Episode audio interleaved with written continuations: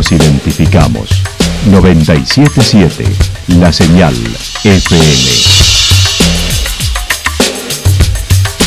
Valle de Calamuchita, Córdoba, Argentina.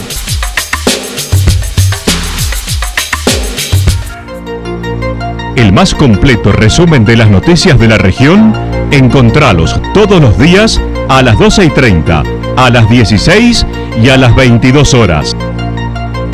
Panorama de noticias. Por la 977, la señal FM nos identifica también con las noticias.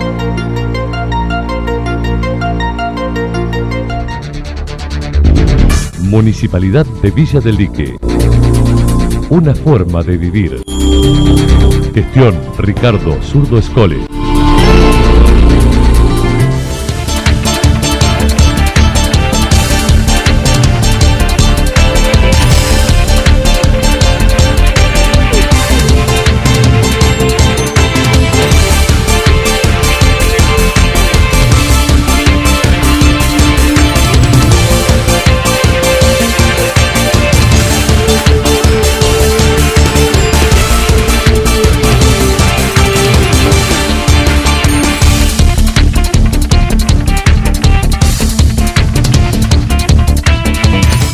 Esta hora hacemos un repaso por la información regional a través de los títulos. A siete días del incendio siguen los relevamientos y ayudas ahora para los productores afectados en Yacanto.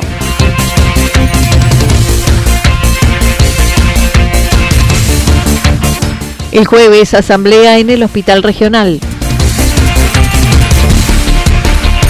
Un incendio que asustó a la Regional 7 con peligro de llegar a Villa Ciudad América.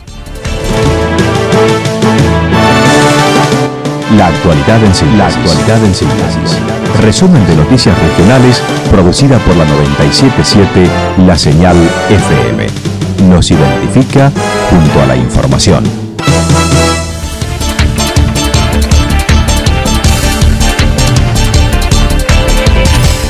A siete días del incendio siguen los relevamientos y ayudas ahora para los productores afectados en Yacanto. A una semana de los incendios de Villa Yacanto, las evaluaciones dejaron un saldo de árboles caídos primero por el fuerte viento de la mañana, que luego alrededor de las 11.30 se dio con el primer foco camino a Linderos y que dejó 15 casas afectadas por los vientos y fuego, 10 casas con destrucción total, total y 1.100 quemadas. Matías, 1.100 hectáreas quemadas. Matías Vélez, desde el área de ambiente de la municipalidad, indicó. Dejando un saldo total de 1.100 hectáreas quemadas. En cuestiones materiales tuvimos aproximadamente 15 casas con voladuras de techo y algunos partes de incendios parciales y 10 eh, casas eh, con, con, destrucción total, Anita. Eso es el saldo en materia de lo que es eh, digamos, daños materiales y las 1.100 hectáreas en cuestiones de daños, eh, digamos, de, forestal, digamos. Mañana a las 10 horas visitarán la localidad representantes del Ministerio de Agricultura de la provincia que se reunirán con los productores afectados y brindarán ayuda a los damnificados. Estamos haciendo los relevamientos eh, a través del Ministerio de Desarrollo Social y se canalizaría a través del Ministerio ya a partir de mañana se está llevando toda esta información directamente al Ministerio para que se resuelva la canalización del subsidio.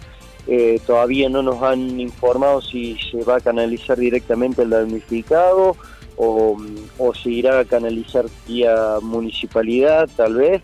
Eh, así que bueno, estamos a la espera de eso, pero estamos realizando todavía los relevamientos bien, bien completos con cuantificaciones de daños y...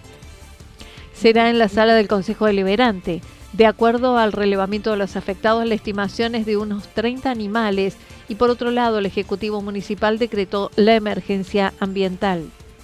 Y de hecho ya se ha decretado una emergencia eh, ambiental y así que eh, en cuestiones de daño la mayor cantidad de, de, bosque afectado ha sido bosque exótico que tiene que ver con, con lo que es pinos y, y en la zona de campo es más pastizales bajos y algún que otro también plagas como acacias o, o zarzamora, digamos, que es parte de lo que sería campo privado, digamos.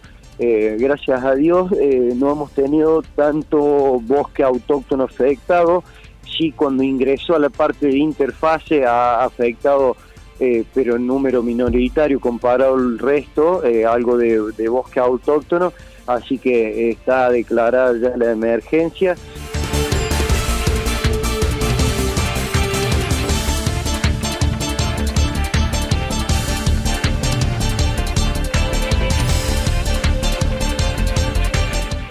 El jueves asamblea en el Hospital Regional, luego de algunos logros obtenidos en el personal de salud, como el aumento salarial específico para dichos trabajadores, promesas de modificar la ley 10.889, quedaron temas pendientes que buscan poder retomarlos ahora nuevamente con el Ministerio de Salud. Sandra Solinas, delegado del Hospital Eva Perón, manifestó. En enero logramos levantar el, techo salarial que se venía tratando en el año anterior, el año 2022 en un 50% con respecto al resto de los sindicatos o de los empleados públicos. Eso fue un gran logro. También eh, se logró que se hablara por primera vez de un equipo de salud en donde estuviésemos todos incluidos y en el tratamiento de una ley que así lo reflejase. Eso también fue un gran logro. Eh, bueno, así llegamos a marzo, abril, eh, en esas condiciones. Había también se pedía el, el contrato de personal, eso fue quedando en, medio en el aire. Que no hubiese más monotributistas dentro de la salud, eso también quedó en el aire. Y eh, transcurrió el año esperando que se terminase de completar eh, las cosas que se habían prometido, que era sobre todo lo de la ley, ¿no? El pase de transformar la ley. No, no ha sucedido, el Sindicato de Empleados Públicos, SEP, logró un aumento, mm, pero desde salud no lo reconocen ni lo admiten, ya que afirman no los representan. El jueves se llevarán a cabo asamblea entre las 11.30 y las 13 horas. La paritaria del SEP, que cierra con un 20% ahora para el mes de julio, que por supuesto nosotros no reconocemos de ninguna manera, puesto que no reconocemos eh, que el SEP nos representa. Así que en ese contexto es que, bueno, eh, a partir ya de la semana pasada comenzamos a sentir la impaciencia de los compañeros, eh, porque como a todo el mundo el sueldo se le ha quedado muy por debajo, pero muy por debajo de la canasta básica. Se realizó un plenario general el sábado en Córdoba y a partir de allí ya se empezaron, eh, se empezaron a, a fomentar estas nuevas medidas y esto nos lleva al, jueves 31, en donde va a haber una, asamblea general, un plenario general, una jornada de lucha. En Córdoba se va a ver reflejado en el polo sanitario con la mayor cantidad de, participación de los hospitales cordobeses. Y nosotros acá en el hospital nuestro pensamos hacer eh, una asamblea ampliada entre las once y media y las una de la tarde esta medida será el inicio de una serie de nuevas. Adelantando en septiembre, llevarán a cabo un paro general y movilización a Córdoba junto con los empleados de salud. Esta del jueves, digamos, es el poner primera, arrancar y, sí, eh, para empezar a, ir hacia medidas mucho más fuertes y mucho más potentes. Que yo te digo que eh, seguramente segunda semana de septiembre o no mucho más, eh, se va a ver evidenciada en un paro general y la idea es hacer una movilización eh, multitudinaria como la que hicimos en diciembre a Córdoba. Pero lo, vamos a tener que trabajar con las bases y lo vamos a trabajar en asambleas en cada hospital. Otro incendio ayer en la Regional 7 con peligro de llegar a Villa Sudamérica. Ayer, en horas de la tarde, se declaró un incendio forestal en la zona de Los Chañaritos, en cercanías a la ciudad de Altagracia, en el departamento Santa María, que fue controlado. El coordinador de la Regional 7 de Bomberos indicó. Sí, ayer pasado el mediodía arrancó este incendio en el Valle de Nizacate y bueno, por las condiciones climáticas, el poco el viento que había, tuvo una rápida propagación, se dificultaba más que nada la llegada del personal de la línea porque no había muchos caminos que, nos dejaran bien en la línea de fuego, pero bueno, se pudo trabajar durante todo el día, anoche ya se, se declaró contenido y en este momento está en guardia de ceniza donde hay personal en línea y cuidando que este viento que empezó a soplar bastante intenso no vaya a levantar algún riesgo. Lucas Reyes mencionó el fuego afectó principalmente Monte y Chacras a la altura de la obra de la autovía, zona que no está habilitada. No hubo riesgos para las viviendas, solo fue monte nativo en la zona de Anizacate.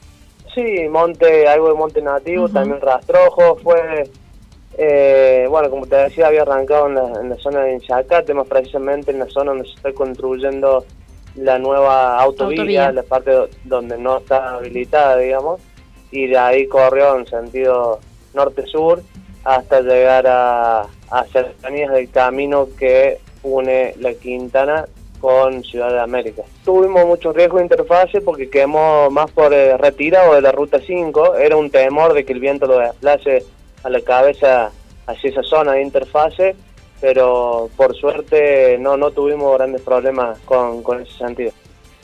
Mientras tanto, en el lugar trabajaron bomberos de 10 cuarteles de la regional, Altagracia, Villa Ciudad América, Potrero Garay, Santa Rosa, entre otros, además del ETAC y aviones hidrantes. Sí, trabajó casi toda la, regional, 10 cuarteles, más el ETAC y defensa civil también de, de Anizacate, de San Isidro, La Quintana, todas esas zonas tuvieron exposición. tuvieron tres, el que no pudo operar fue el firewall, que desde ese que cae en el dique, por el viento que había. Ajá, Pero tres terrestres estuvieron operando, bien. que fue gran ayuda también.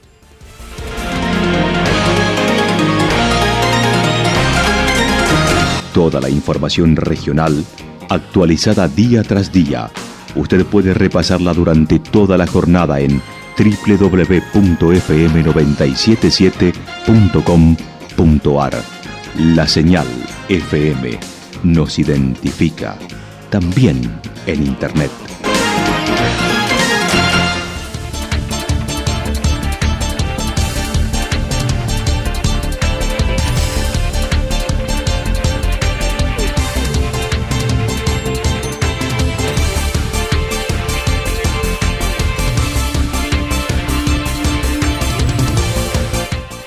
El pronóstico para lo que resta de la jornada va a ser una tarde ventosa, temperaturas máximas entre 17 y 19 grados, el viento estará soplando al sector norte y se anticipa ráfagas de viento de entre 60 y 69 kilómetros por hora. Para mañana martes anticipan despejado, temperaturas máximas entre 21 y 23 grados, mínimas entre 5 y 7 grados.